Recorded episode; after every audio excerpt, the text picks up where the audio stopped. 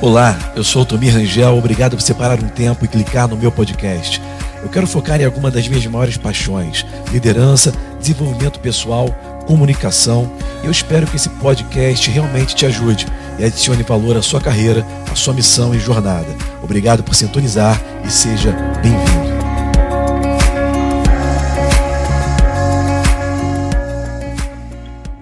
Senta, fica à vontade nessa cadeira confortável. Você que me assiste pela internet, seja bem-vindo aí. Se você está em casa, eu quero te propor para você é, se vestir, senta aí na sala com sua família, leva aí essa, essa reunião online como se fosse algo presencial, né?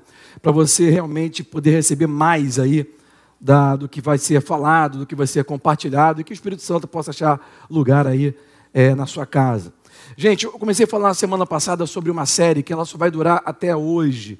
Eu, são, foram dois domingos, né, ou serão dois domingos agora, uh, porque nós já temos uma outra série para entrar aí, e realmente, para eu poder explorar mais esse tema, é, é era difícil de eu passar para os outros líderes, para nós estarmos fazendo essa abordagem, mas eu percebi que era necessário a gente falar sobre isso. Falei semana passada, estou falando de novo agora. A gente vai é, explorar algum assunto aqui muito, muito, muito bom. Algo que são pérolas e segredos, ok, para a sua vida. E só recapitulando para o benefício daqueles que não assistiram pela internet ou que não estavam aqui domingo passado, eu vou falar rapidamente é, um pouquinho sobre o que nós falamos e vou entrar um pouquinho mais além do que nós falamos, ok? Nós mencionamos acerca do, da diferença entre reino e igreja. Tá aí, reino e igreja, né? Há muita confusão sobre isso. Você que é cristão há mais tempo, você ouve falar muito dentro das igrejas sobre reino de Deus, né? E você fala, não, sou reino, é reino. E a pessoa não sabe exatamente o que é isso, né? Parece que é a mesma coisa. Parece que igreja e reino de Deus é a mesma coisa.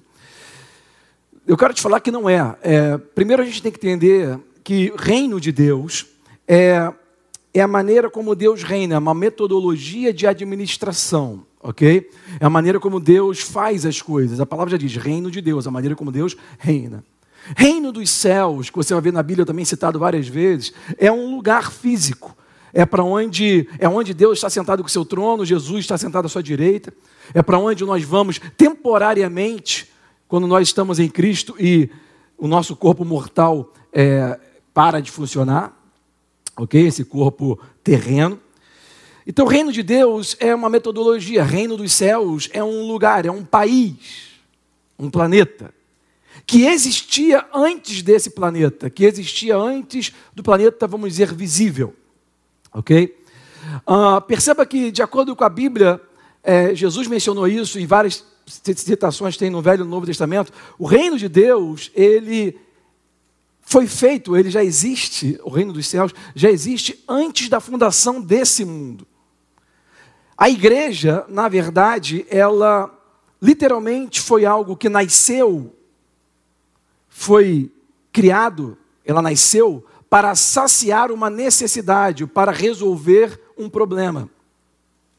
Perceba que no começo, quando você lê o livro dos começos, né, chamado Gênesis, você vai ver que no começo, quando você tem lá é, aquele homem chamado Adão, Adão não é um nome próprio, Adão é o nome de uma raça, do ser humano.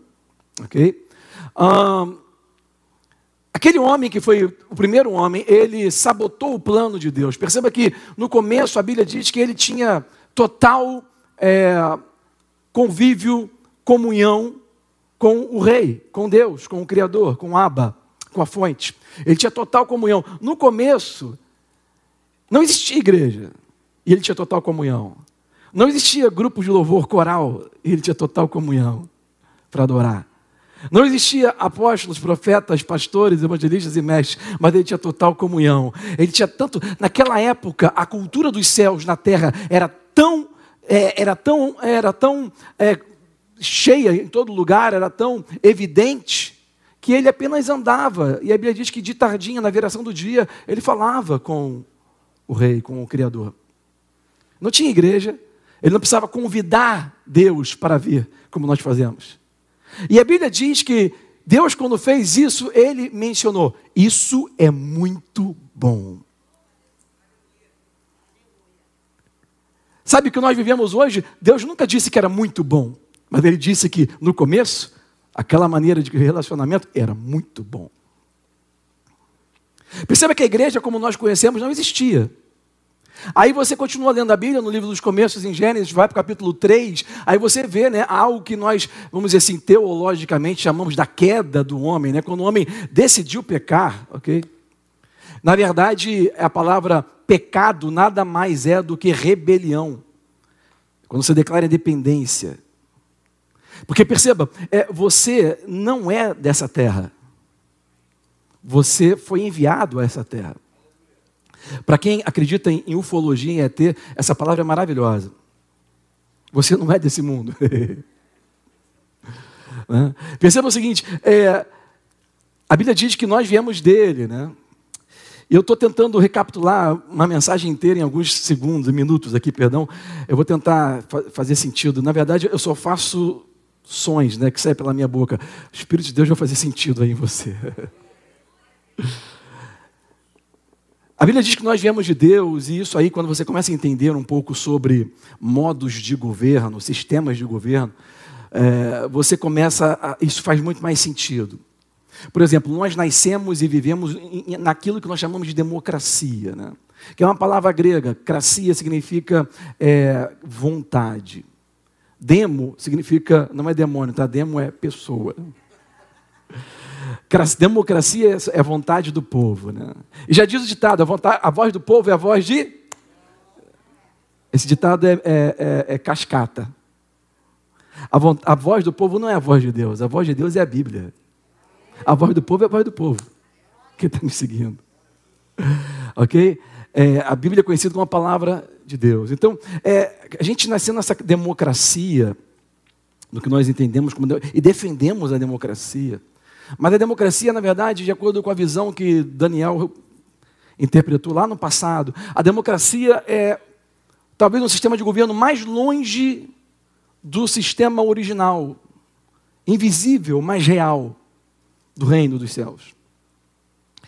Lá não é uma democracia, é um reino. Reino é um sistema de governo. A palavra reino de Deus não é uma palavra religiosa, gente. Tem nada a ver com religiosidade. É a prática de um sistema de governo. Na prática, ok? É, é, é, é a, é a influência de um rei sobre um território, impactando com a vontade dele a vontade dos súditos que habitam naquele território. Isso é um reino. Característica de reino é bem, bem diferente de característica de uma democracia, né? Porque numa democracia, o presidente não está nem aí se você vai pagar sua conta de luz. Numa democracia, o presidente não está nem aí se você não tem dinheiro para pagar sua, as suas contas mensais. No reino é diferente. No reino, o rei ele é responsável pelo seu bem-estar. Esse lado aqui está me entendendo mais. Vou ficar vou olhar para esse lado aqui agora. No reino, um rei é responsável pelo seu bem-estar. Numa democracia, o presidente nem sabe que você existe. Ele quer ter o voto. Na campanha, todos os políticos tentam te agradar, onde tudo acontece. Porque ele precisa, ele precisa que você goste dele, que você vá com a cara dele. No reino, ninguém votou em Jesus para ser rei. Reis nascem como um rei. Uma coisa que eu acho interessante foi que Jesus certa vez falou assim: Não foi vocês que me escolheram a mim, mas eu escolhi a vocês. E o que, que é isso? Isso aí é, uma, é um sinal de reino. Porque em um reino, você não vota no cara para ele ser o teu líder. Ele que escolhe você para ele te liderar. Se você for estudar os reinos do passado, na história do, do, da humanidade, você vai ver que reino tem a ver com expansão. A expansão de um reino chama-se colonização. A expansão de uma democracia chama-se ocupação. Duas palavras diferentes. O reino, quando expande, ele não quer ocupar, ele quer colonizar, ele quer expandir a ele mesmo, porque a expansão do reino é o seu poder. Aí você começa a entender que Deus ele já existia antes de tudo existir. E ele já tinha o reino dele que era desde a antiguidade passada. E ele precisava expandir, porque reino é a influência, significa influenciar, expandir. E tudo que era invisível ele já governava. Então agora ele fez um mundo visível para governar.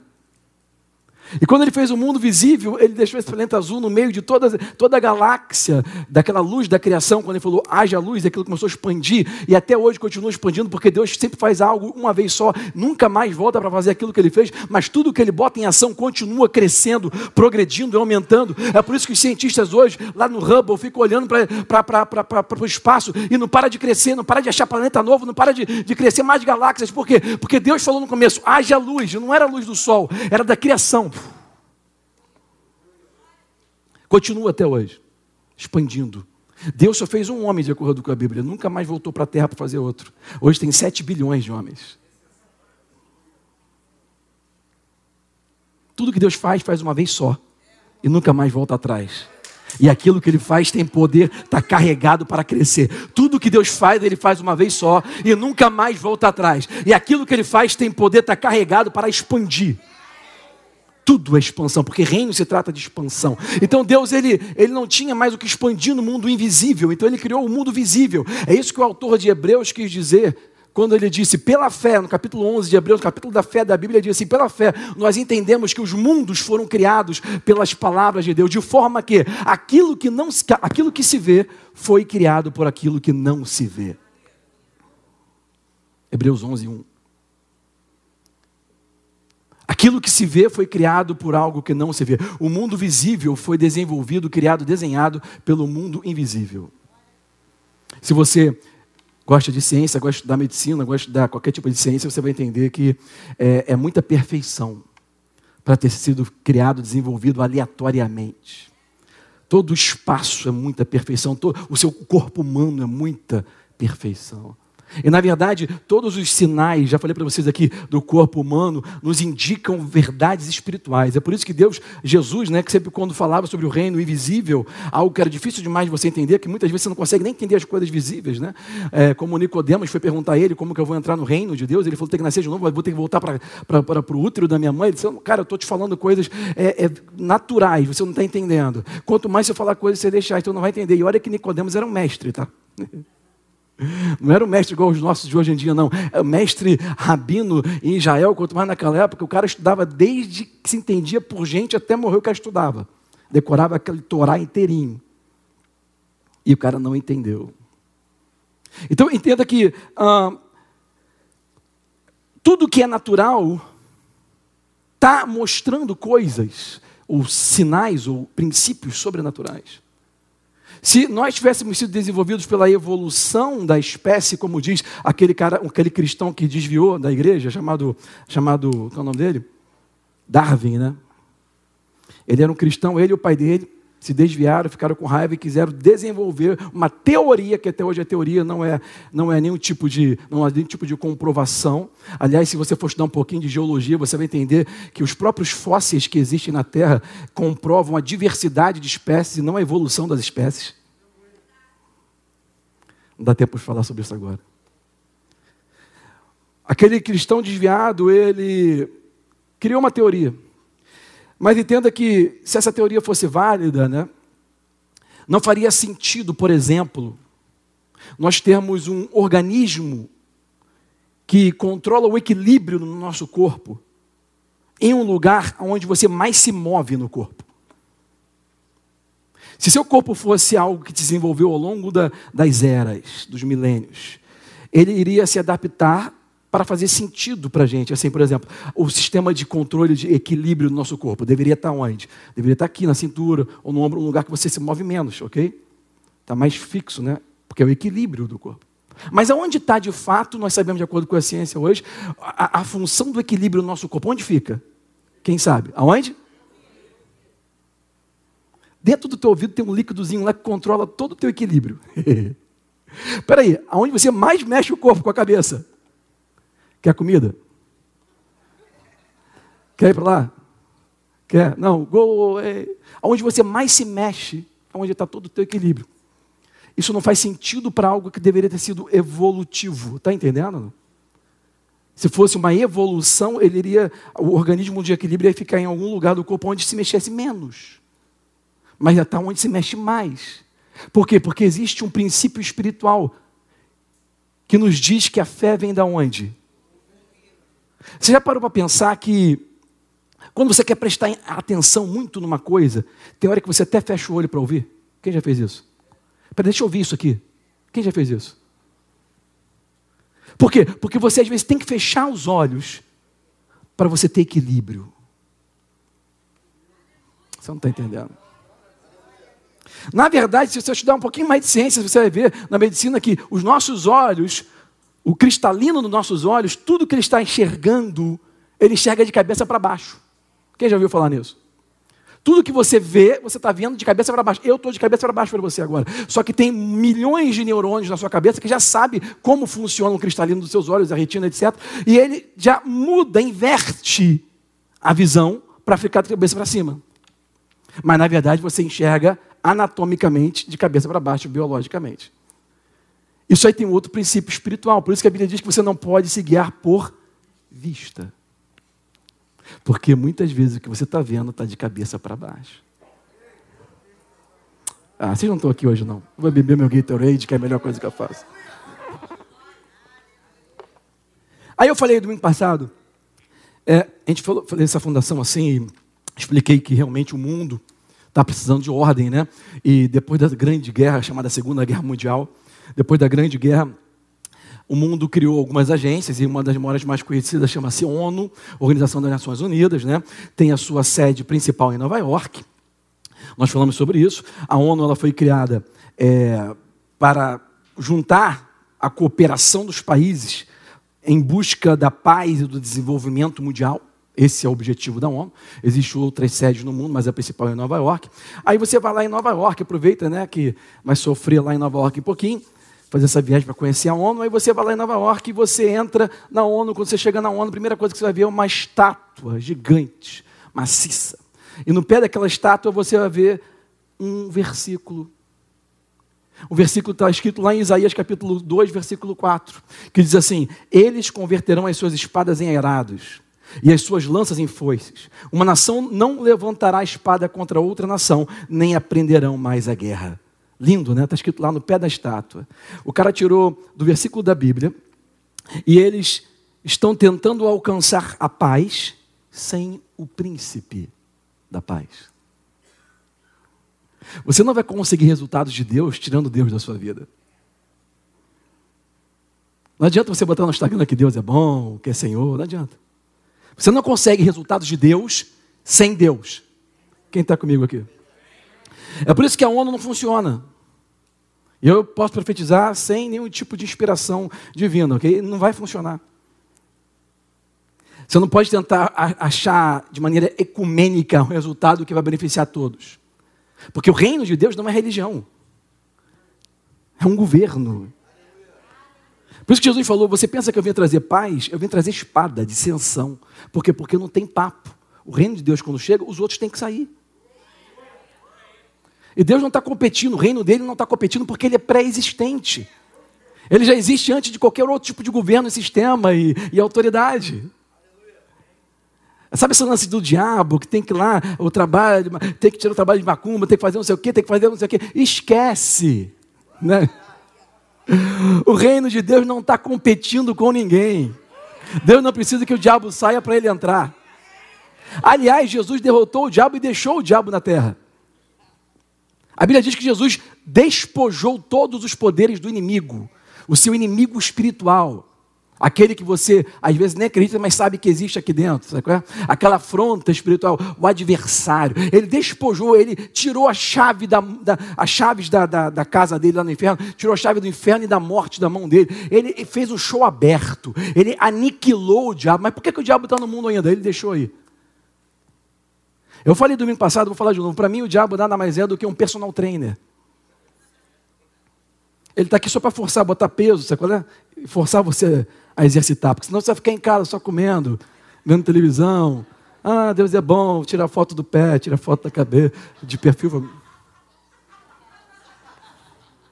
Vou tirar foto com minha filha adolescente, eu sou assim, ó. Não sei por que hoje em dia tem que fazer o bico, né? Mas vamos lá, vamos dançando conforme a música, etc. Os judeus esperavam um guerreiro. Jesus veio como um servo. Eles esperavam um rei com armas. Jesus veio como um cordeiro derramando sangue. Foi por isso que eles não aceitaram Jesus. Por que, que Israel não tem paz até hoje? Aquele, aquele meio Oriente Médio não tem paz até hoje? Porque eles rejeitaram o príncipe da paz. Estou só passando rapidinho aqui, ok?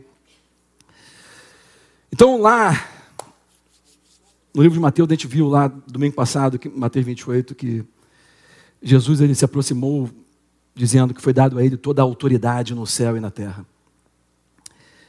Portanto, e de fazer discípulos por todas as nações. Deus tem um plano para restaurar todas as nações. É melhor do que o plano da ONU. Não tem nada a ver com o plano da ONU. Não tem nada a ver com o plano dos governos desse mundo. Não tem nada a ver com as alianças interesseiras corruptas de interesse próprio dos líderes desse mundo. O plano de restauração de Deus é universal é mundial de aplicação pessoal. Discipulando, ensinando as pessoas e trazendo restauração mundial. Esse é o plano do reino. O reino trata-se de influência, influenciando, impactando as pessoas nesse, nesse presente com a ideia, os valores, a tecnologia e os resultados do futuro. O reino dos céus, eu já falei para você aqui, ele é descrito na Bíblia como o reino vindouro. Ou seja, Tomorrowland. É o mundo futuro. Quando você começa a viver de acordo com a autoridade, a influência, as ideias do reino de Deus nessa terra, você literalmente está trazendo para esse presente ideias, conceitos, valores e tecnologias, possibilidades do futuro. Toda vez que você vê um milagre acontecendo, é um sinal de que o reino eterno está colidindo com o presente. O milagre é uma indicação do que é normal nos céus, do que é normal no futuro, acontecendo nesse presente. Aqui não é normal, a gente chama, ó, oh, milagre, sobrenatural. O ser humano vive em duas áreas, natural e sobrenatural. Para Deus só tem uma, natural. Porque aquilo que nós chamamos de sobrenatural para Ele é natural. Quem está me seguindo até aqui? Então Jesus nos deu como mandatários desse planeta para criar uma agência. O reino de Deus é pré-existente. Jesus só veio para trazer de volta o reino de Deus para a terra e o homem de volta para Deus.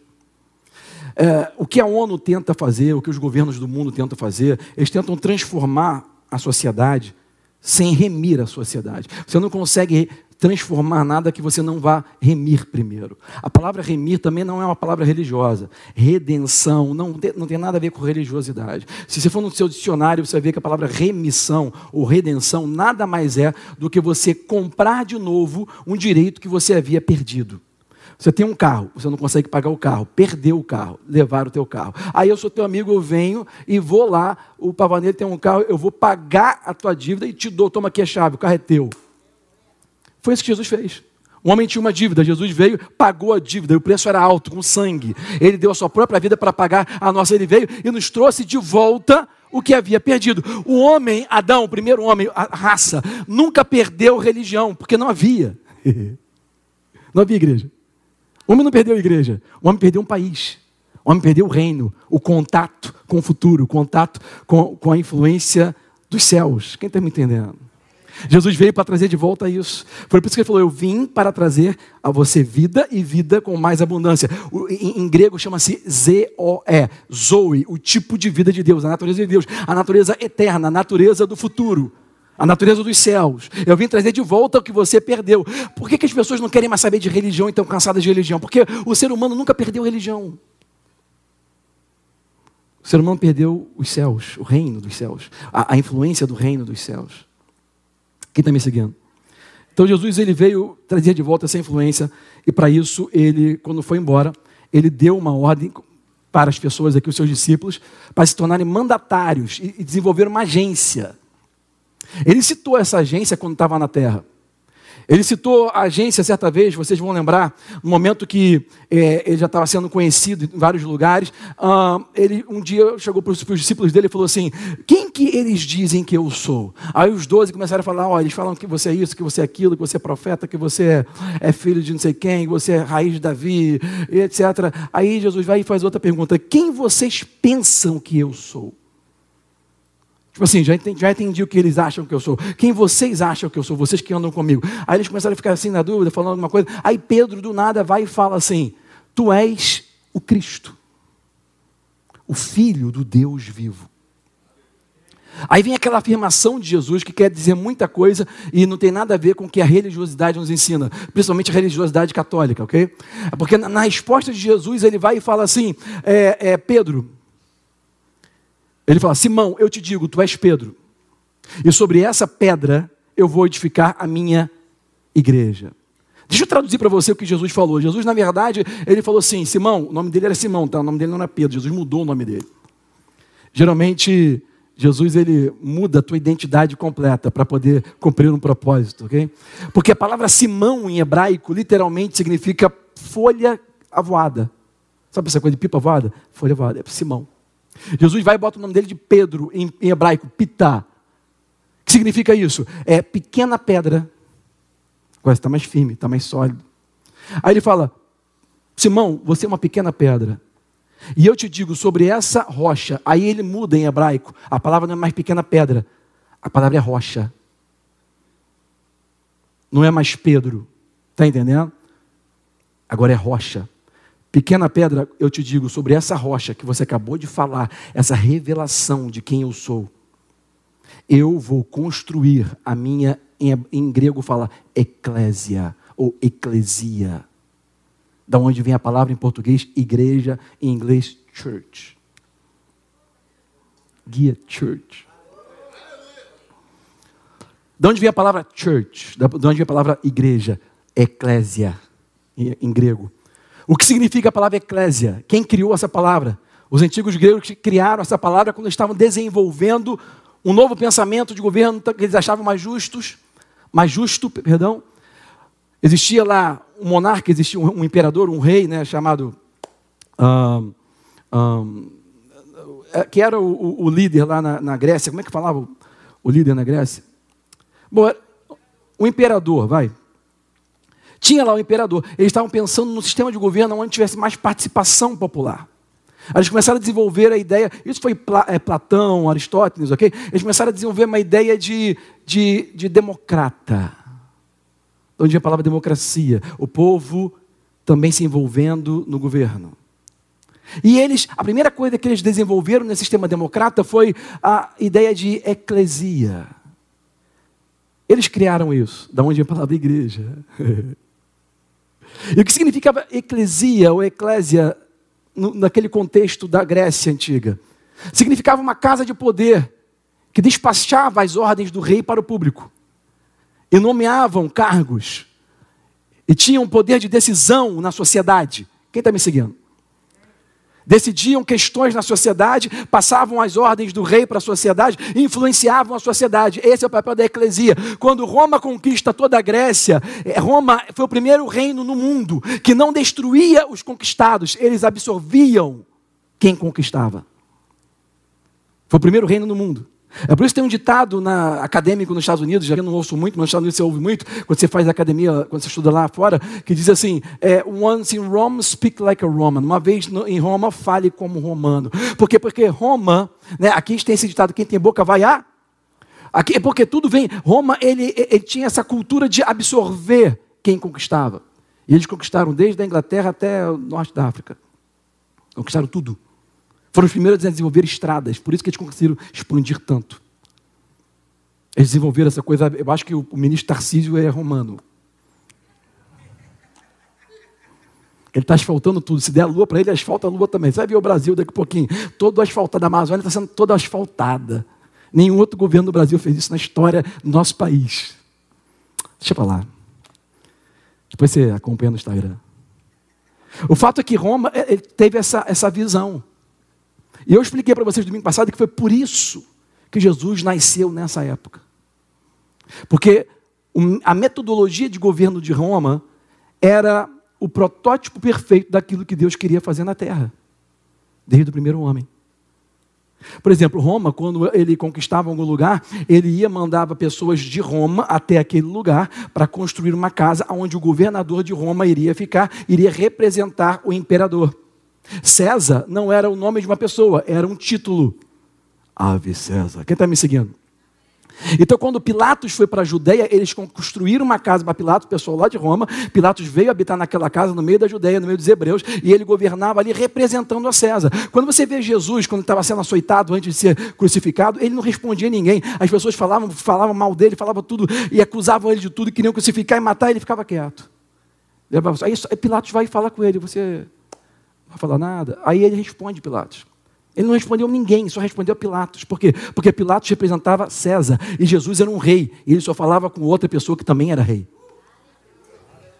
Ele não entrava nessas questões religiosas, esses, esses conflitos.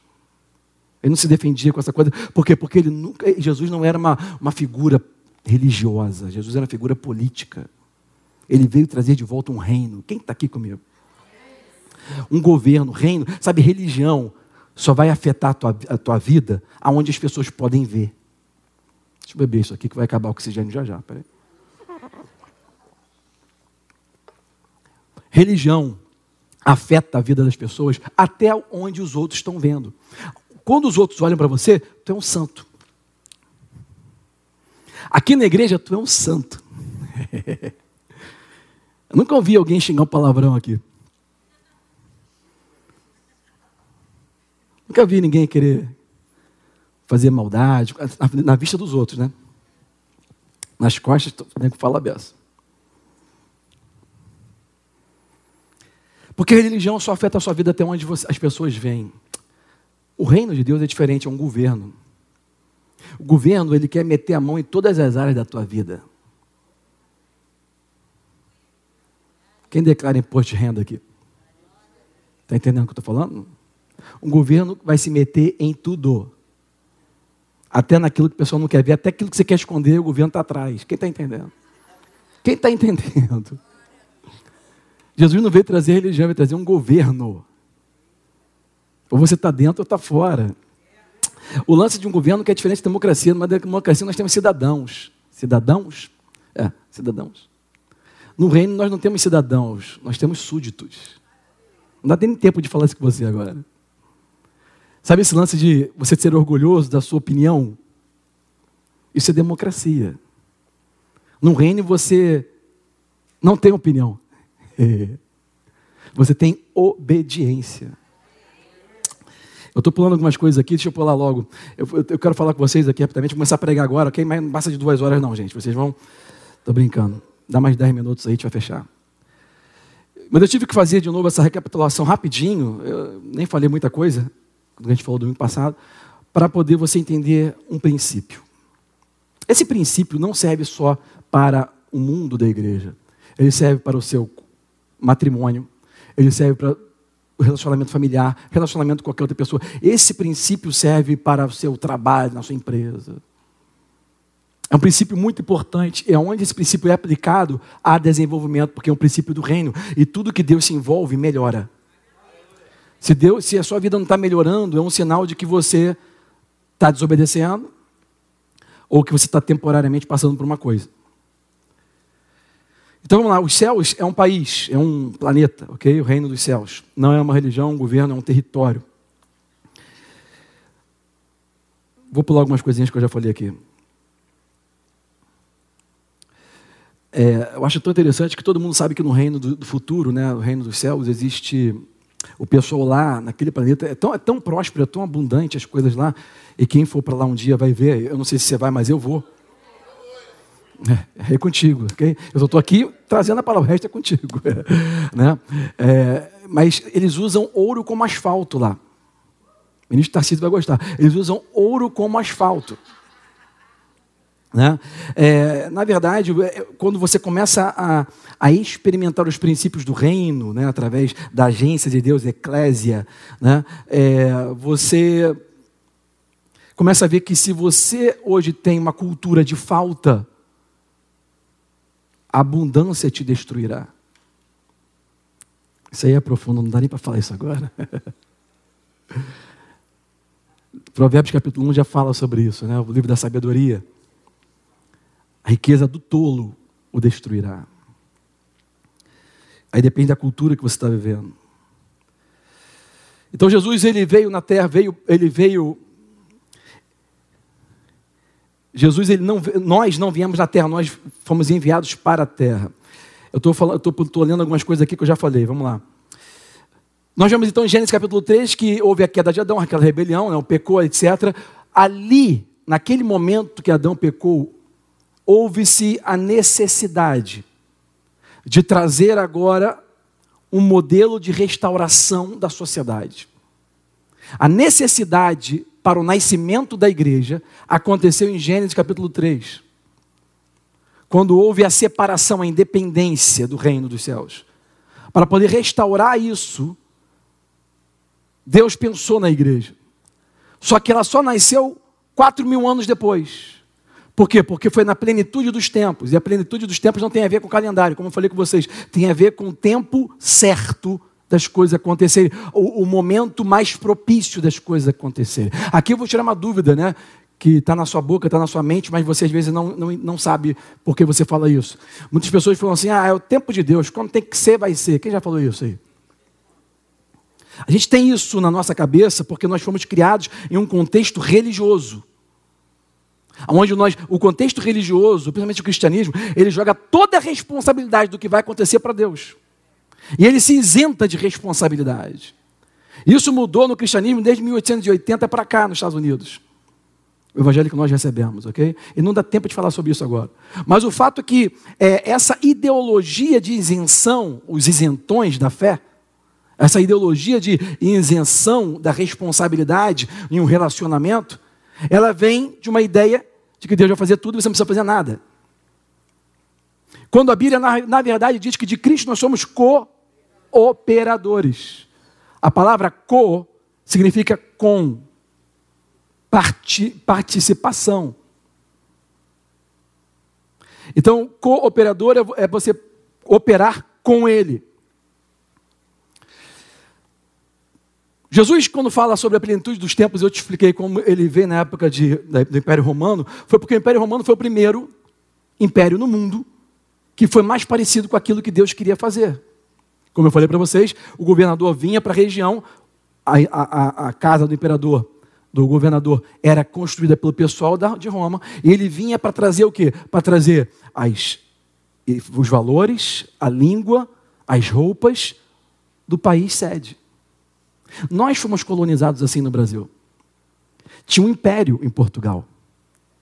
O império em Portugal chegou aqui, a primeira coisa que fez foi trazer os valores, pegar aquele pessoal tudo pelado e botar aquelas gravatas, aquelas roupas com aqueles babados, e a gente começou a vestir aquelas roupas, até hoje a gente vive, até hoje a gente para estar bem, bem arrumado, a gente tem que botar aquela convenção europeia, né, de um, de um daquele é, é, terno com gravata, Cara, a gente vive num país tropical.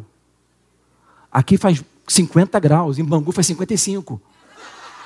Verdade, mentira?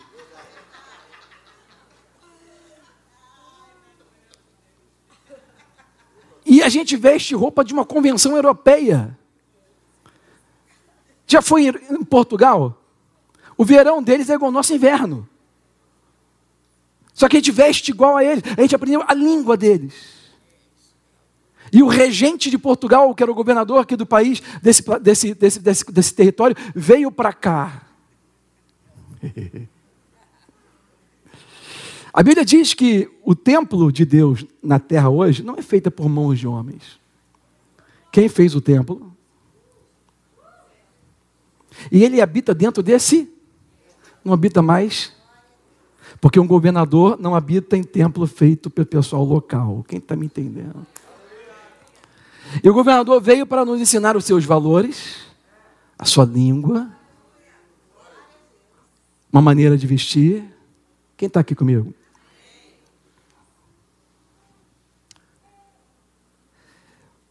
O protótipo de Roma foi o mais parecido, por isso foi a plenitude dos tempos. Foi o tempo, vamos dizer assim, de Deus para Jesus vir. Por quê? Porque agora o mundo estava preparado para entender o que ele queria falar. Você aprende melhor quando você tem um conceito na sua frente, certo daquilo, você consegue ver o que você está sendo ensinado. Quem está me entendendo? Quando você consegue ver o que você está sendo ensinado, você absorve o conhecimento. Então Jesus veio porque na época que a pessoa estava vendo, entendendo, vivendo um conceito daquilo que ele queria ensinar. O tempo de Deus acontece na sua vida quando você está pronto para receber. Então não depende só dele, depende do seu trabalho de se alinhar se posicionar, de entender. Por isso ele fala: busque em primeiro lugar. Buscar não é vir só o domingo na igreja. Buscar é você estudar, pega o CD, escuta no, no pendrive, escuta onde for, lê no YouTube, vai, busca, lê mais, escuta mais. É, sede, fome. Quando você quer uma coisa com fome, tu vai atrás, é busca. Não é você ir lá, domingo, bate ponto, embora, tchau, estou bem com Deus. Busca, em primeiro lugar, o reino, essa metodologia, e a minha justiça. E todas as coisas que vocês precisam vos serão acrescentadas. As pessoas fazem o contrário hoje, vai para a igreja para buscar a benção, a cura, a, a, isso, aquilo. A pessoa quer aquilo que vai ser acrescentado, ele vai buscar a Deus. O que, que é isso? Sinal de infantilidade. Né? Como eu falei daquela vez, você tem criança pequena, filho pequeno, você chega de viagem, o pai chega de viagem com as crianças pequenininhas em casa, você, o pai se ajoelha para as crianças virem correndo, as crianças vêm correndo, você crente que ela vai te abraçar, ela abraça a mala. Porque sabe que na mala tem o que ela precisa, que o pai vai trazer. Os presentes, as bênçãos, né? a vitória. Eu quero a vitória. Eu era assim, minha mãe me levava lá para casa do meu avô, eu e meu irmão Leonardo, a gente era pequenininho. A gente era o primeiro a chegar porque a gente era filho da única filha. Todos os outros eram filhos dos filhos. Os filhos dos pais trabalhavam, a mãe não podia trabalhar naquela época. Não era culturalmente aceito, né? A mulher tinha que ficar em casa. Aí a mulher, meu pai e meu avô chegavam de viagem, meu avô trazia um monte de presente. Era 15 netos, não sabia nem para quem que era aquele presente. Estava lá. Quem chegasse primeiro pegava, ok? Aí eu e minha mãe se dava bem, porque minha mãe era a única filha, chegava na casa do meu avô, gente, eu sabia que eu ia ser o primeiro, eu sabia Eu chegava cedo na igreja, amado. Eu já chegava lá, eu já sabia, vovô, vê aí o que tem aí. Eu trouxe uma boneca, os carrinhos. Aí tem aqueles carrinhos tudo brilhoso. Eu falei, ô oh, pai, já escolhi o meu. Leonardo escolheu o dele. A gente ia pegar o melhor sempre. Criança, sempre quando o pai chega, corre para o presente. Mas percebeu que quando você, ah, os seus filhos foram ficando mais velhos, quando você chega de viagem, as crianças, né, que a gente chama de criança até hoje, né? Os seus filhos, eles vêm, mas eles não vêm correndo para a mala, por quê? Agora eles vêm correndo para te abraçar. Para abraçar o pai. Por quê? Porque agora ele tem maturidade, ele dá mais valor para o pai do que para aquilo que o pai tem. Então, o cristão que busca em primeiro lugar as coisas, está demonstrando a infantilidade. Mas a também Jesus falou que você tem que ser como uma criança para entrar no reino. Não, não, não, não. Isso é o que você está pensando. Jesus disse que você tem que ter uma fé como de uma criança que crê naquilo que o pai fala, independente do que está passando. Mas ele não falou que você tem que ser infantil. O que mais tem é cristão infantil, religiosos infantis só buscam a Deus para encontrar coisas. Ele falou, cara, tudo que você precisa vai ser acrescentado. Sabe por quê? Porque se você buscar o reino em primeiro lugar, tudo o que você quer está no reino. Cara, no reino até a rua é de ouro, irmão. O que você está pedindo migalha? Se fosse um mendigo, você ia dormir no ouro, filho. Mas não, quero minhas coisas, pagar minhas contas. Não é isso. Jesus veio trazer um reino. Repete. Jesus veio trazer um reino. Um governo e ele nomeou uma agência. Ele falou: a minha eclésia, sobre essa revelação, Pedro, eu vou construir uma agência, a minha eclésia, eclesia. E sobre ela as portas do inferno não prevalecerão contra ela. Se você for estudar, o Novo Testamento foi escrito em grego e aramaico. A, palavra, a língua grega é uma das línguas mais exatas do mundo. Por exemplo, nós falamos em, inglês, em português, em inglês, assim, eu te amo. Né? A gente, você fala que ama tudo. Eu, eu amo picanha, eu amo fraldinha, eu amo shoulder. Peraí, eu amo praia, peixe, peixe, eu amo peixe, né? Aí você fala para sua mulher, eu te amo, você fala para seu filho, eu te amo. É tudo a mesma palavra, mas em grego não. Em grego existe amor filéus, existe o amor eros. Existem vários tipos de amor, até encontrar o ágape, que foi algo que o apóstolo Paulo trouxe, que é o tipo de amor de Deus. Ou seja, é uma definição de que tipo de amor que ele está falando. Quem está me seguindo? Amor eros é entre homem e mulher, amor filéus é entre filhos e pais. São tipos de abordagem de amor diferentes. A igreja, ela foi formada, a eclésia, ela foi desenvolvida para resolver um problema que aconteceu em Gênesis 3. Restaurar o mundo de volta ao príncipe da paz. Ok? Jesus veio trazer o reino. A igreja te leva até Deus. Então ele nomeou lá cinco ofícios: apóstolos, pastores, mestres, evangelistas, profetas. Ele nomeou os cinco ofícios, não tem nenhum maior do que outro, cada um tem uma função. Então a igreja, na verdade, ela é um produto da queda do homem. Não existia necessidade da igreja antes. Quem está me seguindo? Por isso que 1 Coríntios 13, versículo 8, diz assim: Mas havendo profecias serão aniquiladas Havendo línguas, cessarão, havendo ciência, desaparecerá. Versículo 10 diz: Mas quando vier o que é perfeito, o que, é perfeito? O reino. Então, o que, nós, o que é em parte será aniquilado. Porque hoje nós experimentamos o reino no meio de um outro governo. Mas quando estiver vivendo na perfeição do reino, tudo o resto será aniquilado. Quem está me seguindo? Perceba que apóstolos, evangelistas, profetas, pastores e mestres, é temporário. Isso aqui é temporário. A gente faz por um tempo. Começou no dia que Jesus saiu da terra, vai acabar no dia que ele voltar. Essa agência, essa eclésia. Então vamos lá. Jesus certa vez falou assim: se eu expulso demônios pelo Espírito de Deus, isso é um sinal de que o governo dos céus voltou à terra. Perceba que toda interferência do futuro no presente, toda interferência dos céus da terra vai colidir, vai causar uma mudança, vai expulsar o que não é do reino, vai dividir o que não é do reino. Como eu falei, milagres são evidências da cultura dos céus que voltou para a terra, que está disponível novamente para nós, algo que era natural no começo para o ser humano. Capítulo 10, perdão, capítulo 13, versículo 11 de Mateus, no Evangelho de Mateus, ele deixou assim, Jesus falando, porque a vós é dado conhecer os mistérios do reino dos céus, mas a eles não lhes é dados. O que ele está querendo dizer? Segredos de como viver no céu enquanto está na terra.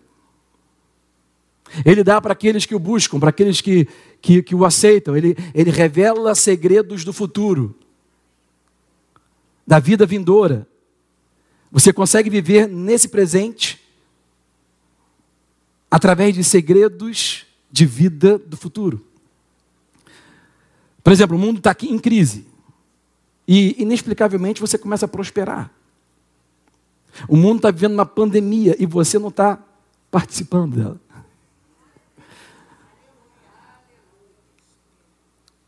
Cura, proteção. Isso é natural no reino. No reino, na verdade, não tem nem doença.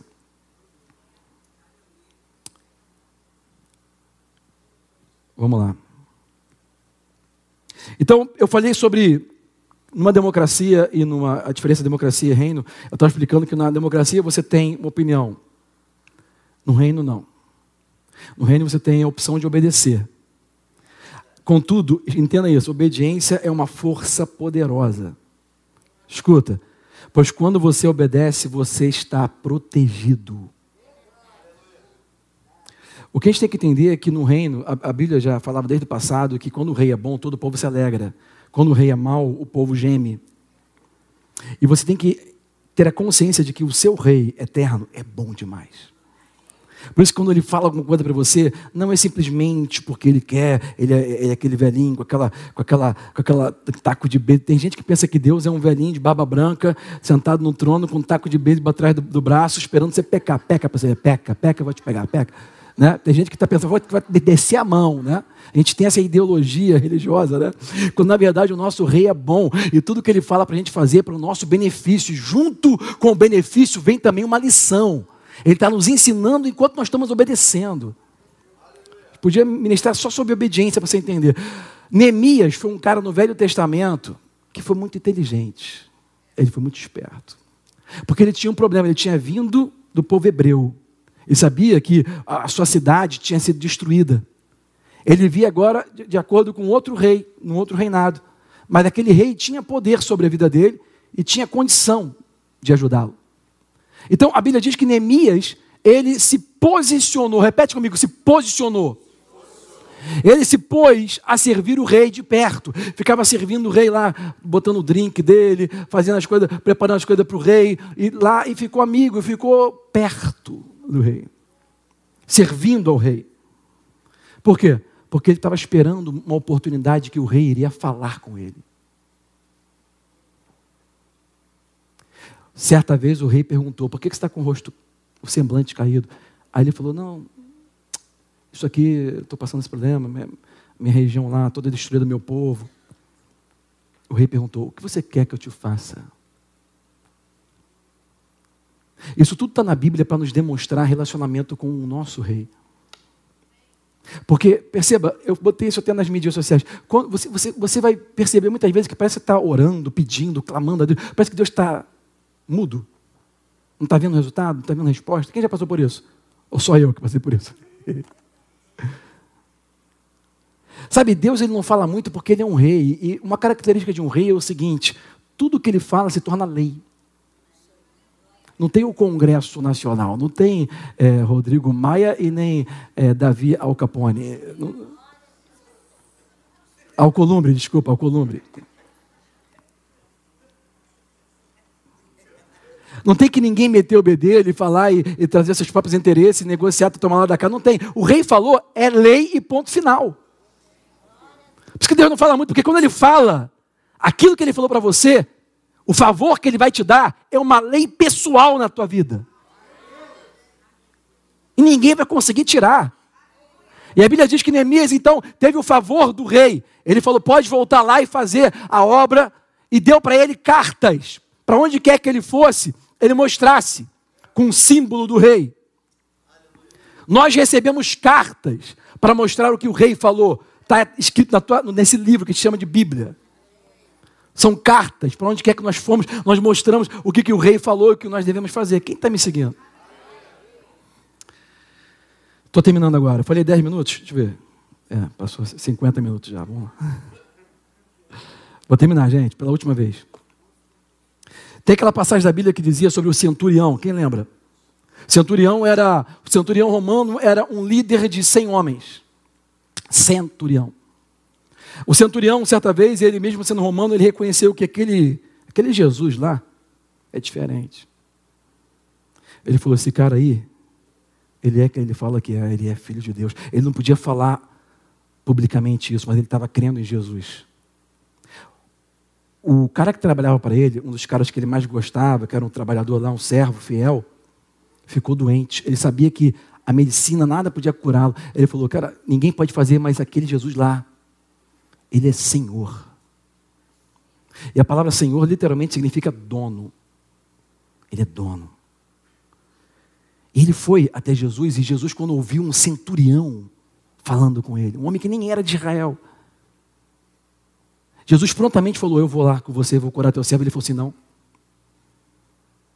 Eu não sou digno do Senhor entrar na minha casa. Até porque ele não queria problema de Jesus entrar lá, entendeu? Quanto mais na casa de centurião.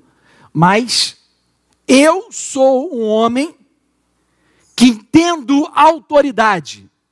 Agora estou chegando no ponto.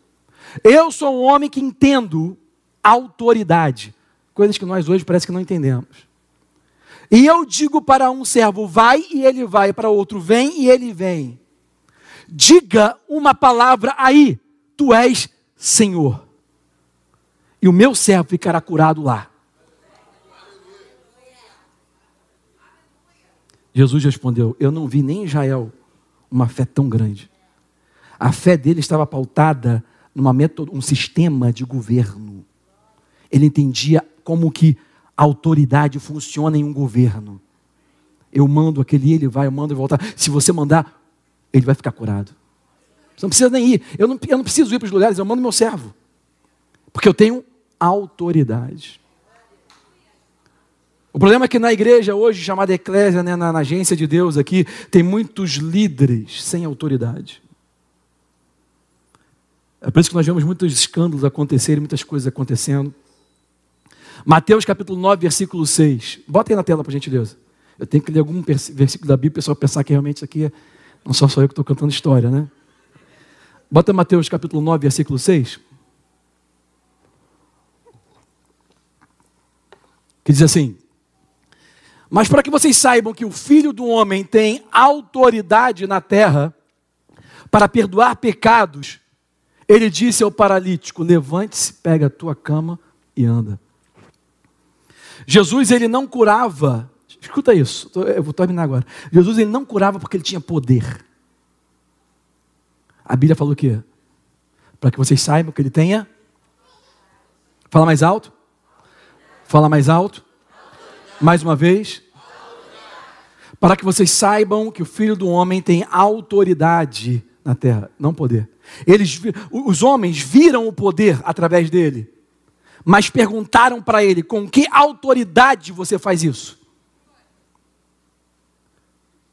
Porque na verdade, quando você tem autoridade, aquele poder não é seu, é um poder delegado.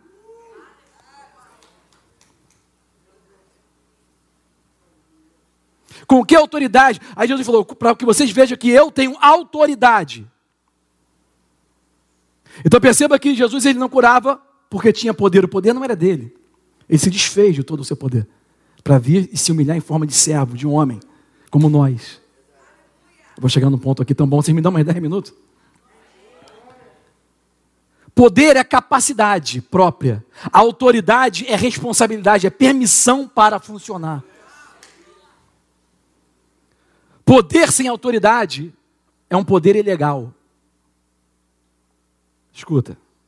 Deus não trabalha fora da autoridade. O reino dele é organizado hierárquico, cheio de autoridade. Quem está me seguindo? Em Lucas capítulo 10, você vê Jesus enviando de dois em dois e deu-lhes poder. Ou seja, Jesus autorizou aqueles homens a irem e fazerem um trabalho.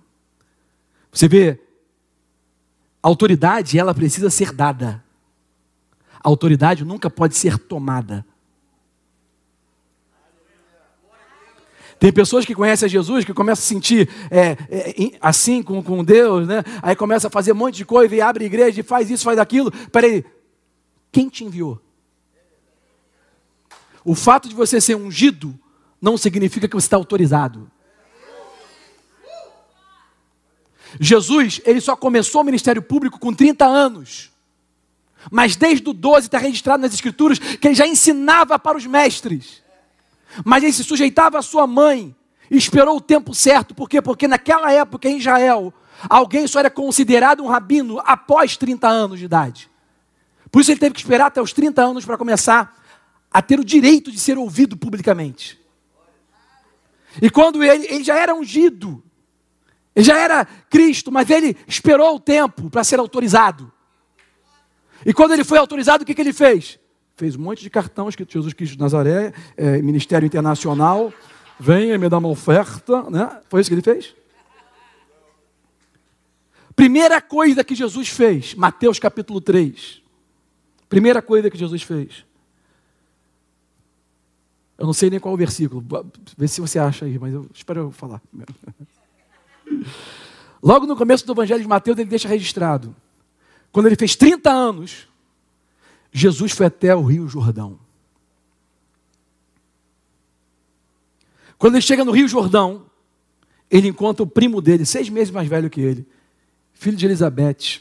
Foi criado junto, desde criança, brincando, escutando Maria e Elizabeth falando a respeito deles dois como os dois, como, como eram nazireus, como eram chamados de Deus nome, pelo nome antes de, antes de nascer, como tinham já propósito estabelecido antes de nascer, aquela coisa, eles sabiam, eles se conheciam, mas tinha afastado, João começou a ministrar, era conhecido, cabeludo, com roupa toda de, de camelo, com ovelha, comendo gafanhoto com mel, doido, doido, doido. Ficava pregando no deserto e geral seguia o cara. Não tinha Instagram, não tinha outdoor, não tinha Twitter, não fazia propaganda, não tinha nada. Não patrocinava, não comprava seguidor, nada. Todo mundo ia até João. Com 30 anos de idade, Jesus foi até João. Escuta isso. João olha para Jesus e fala: Esse é o Cordeiro de Deus que tira o pecado do mundo. Eu sei quem você é. Ninguém sabia quem Jesus era, mas João sabia. João chega para Jesus e fala: Eu não sou digno de, de, de, batizar, você que tem que me batizar. E Jesus responde para ele: Sim, eu sei, mas entenda, é necessário cumprir toda a justiça. O que, que eu te falei sobre Neemias? Ele estava posicionado diante do rei, legalmente posicionado, achou favor. O que, que é justiça, gente? Anota aí: justiça literalmente significa você estar posicionado legalmente legalmente posicionado diante do rei. Jesus falou: Eu tenho que cumprir toda a justiça, eu tenho que me posicionar diante do rei. Se você ler o final do livro de Malaquias, último profeta do Velho Testamento da Torá judaica, você vai ver que ele escreveu o seguinte: que o próprio Deus enviou diante de si aquele que quer endireitar o caminho do seu filho. Está falando de João.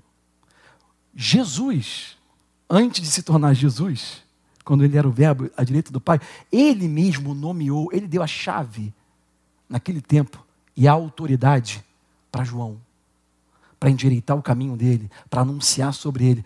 O próprio Jesus, que deu autoridade para ele antes de nascer, se submeteu a ele no batismo. Por quê? Porque Jesus deu autoridade para ele e ele não quebra a autoridade. Deus não quebra a autoridade. João falou: eu sou, eu sou menor que você e você tem que me batizar. Jesus falou: Eu sei, mas cabe a nós cumprir, nos posicionarmos legalmente, cumprir toda a justiça. Quem está me seguindo? João, é João então batiza Jesus. Engraçado que lá na frente você vai ver quando Jesus está tá ensinando, ministrando, pregando, curando, fazendo tudo. Os religiosos perguntam para ele, uma vez perguntou para ele assim: Mas com que autoridade você faz essas coisas? Jesus fez a pergunta para eles. Jesus perguntou sobre João. Jesus falou assim: Eu vou te responder com que autoridade eu faço com essas coisas se você me responder essa pergunta. O batismo de João, João foi enviado por Deus ou pelos homens? Aos fariseus religiosos da época falou assim: se a gente falar que é Deus, a gente vai estar dando propaganda para João, vai acabar com nossa, vai acabar com nossa propaganda aqui, não posso falar que é de Deus. Se falar que é do, do, dos homens, o povo vai linchar a gente, porque o povo ama João. Então vamos falar o quê? Vamos falar, não sei. Tipo Lula, sabe? Não sei nada. Não sei. É assim, né? Não sei. Não sei. Aí Jesus falou, ah, não sabe não? Então também não te falo com que autoridade eu faço. Na verdade, Jesus, quando perguntaram ele sobre autoridade, Jesus evidenciava quem? João. Escuta, gente. As pessoas hoje não entendem autoridade. Ela acha que é ungida por Deus, que está bem, tá bem com Deus. Eu e Jesus aqui, ó. E faz o que quer, e vai para onde quer. Jesus, quando perguntaram a ele com que autoridade você faz isso, ele não falou, eu sou filho de Deus.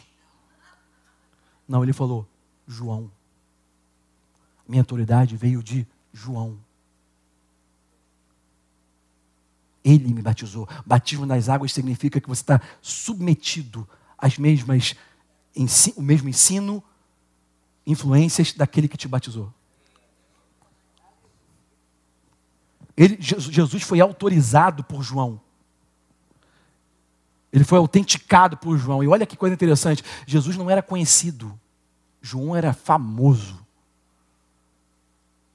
E quando Jesus foi associado com João, ele começou a ficar conhecido. Benefícios de uma autoridade sobre você. Não tenho mais tempo, meu tempo acabou. Como eu falei, autoridade significa promover. Autoridade significa dar oportunidade, dar permissão para funcionar. Jesus já tinha unção, mas a ele foi dado autoridade quando ele foi batizado. A ele foi dado permissão para funcionar. Quem está me seguindo? Na verdade, Deus criou tudo para viver debaixo de autoridade. Tudo que Deus criou. A gente vê os sinais nas coisas naturais. O peixe é submisso à autoridade da água. A planta está debaixo da autoridade da terra. Tudo na natureza está debaixo da autoridade de alguma coisa para funcionar. É permissão para funcionar. Quem está me seguindo?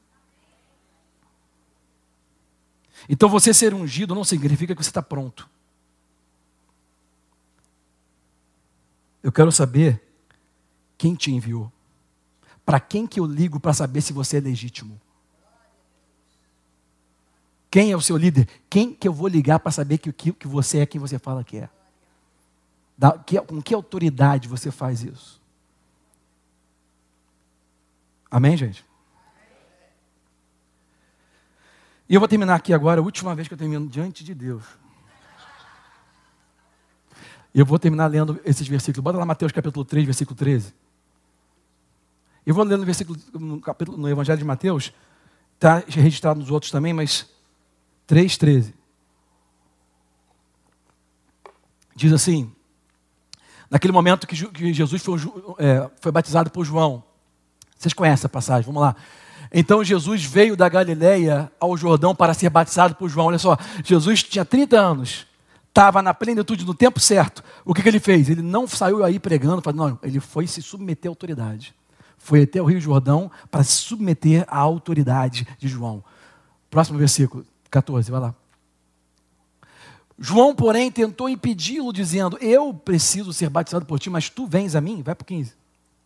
Respondeu Jesus: Deixe por enquanto assim. Convém que assim façamos para cumprir toda a justiça. Ou seja, em grego, para nós nos posicionarmos legalmente. Está entendendo agora? A gente tem que se posicionar legalmente para todo o universo, para todo mundo ver que tudo que Deus faz, ele segue o que ele fala. E João concordou. João entendeu e concordou. Próximo versículo 16. Assim que Jesus foi batizado, olha o que aconteceu. Na hora que ele foi batizado, ele foi autorizado. Ele recebeu autoridade vinda de João. No momento que ele foi autorizado por João, no momento que ele recebeu autoridade, quatro coisas aconteceram que só acontecem na vida de quem está debaixo de autoridade. Primeira coisa, os céus se abriram. O céu se abriu. Por que, que o céu não está se abrindo para você? Pergunta a você mesmo se você está se submetendo à autoridade. Primeira coisa que acontece, os céus se abrem. Segunda coisa que acontece, o Espírito de Deus desceu como uma pomba. O Espírito de Deus não é uma pomba, ele tornou-se em forma corpórea de pomba naquele momento só. Ok? sobre ele pousando para que todos pudessem ver. Mas espera aí, eu pensei que Jesus ele tivesse o Espírito Santo. Eu pensei, cara, Jesus ele foi concebido pelo Espírito Santo. Ele andava com o Espírito Santo já antes. Ele era o próprio Espírito Santo. Mas por que, que ali agora parece que ele foi ungido de uma maneira diferente? Porque existe a unção que você recebe do Espírito de Deus no momento que você recebe Jesus como Senhor de sua vida. Mas quando você tem que fazer algo ou começa o ministério, você tem que entrar debaixo de autoridade. E existe uma unção que só é liberada depois que você ficar debaixo de uma autoridade. Por isso ele desceu. Terceira coisa que aconteceu, bota no versículo 17. Então veio uma voz dos céus e disse: Esse é o meu filho amado, em quem eu amo meu amado filho, em quem eu me agrado. Então, a terceira coisa que aconteceu, uma voz veio. Olha o que a voz falou. Interessante isso. A voz não falou com Jesus. Está vendo isso? Olha o que a voz falou. Este é o meu filho, em quem muito amado, em quem eu me agrado. A voz não falou com Jesus. A voz falou a respeito de Jesus. Quando você entra debaixo da autoridade, você não precisa fazer a sua própria propaganda. Deus vai falar quem você é.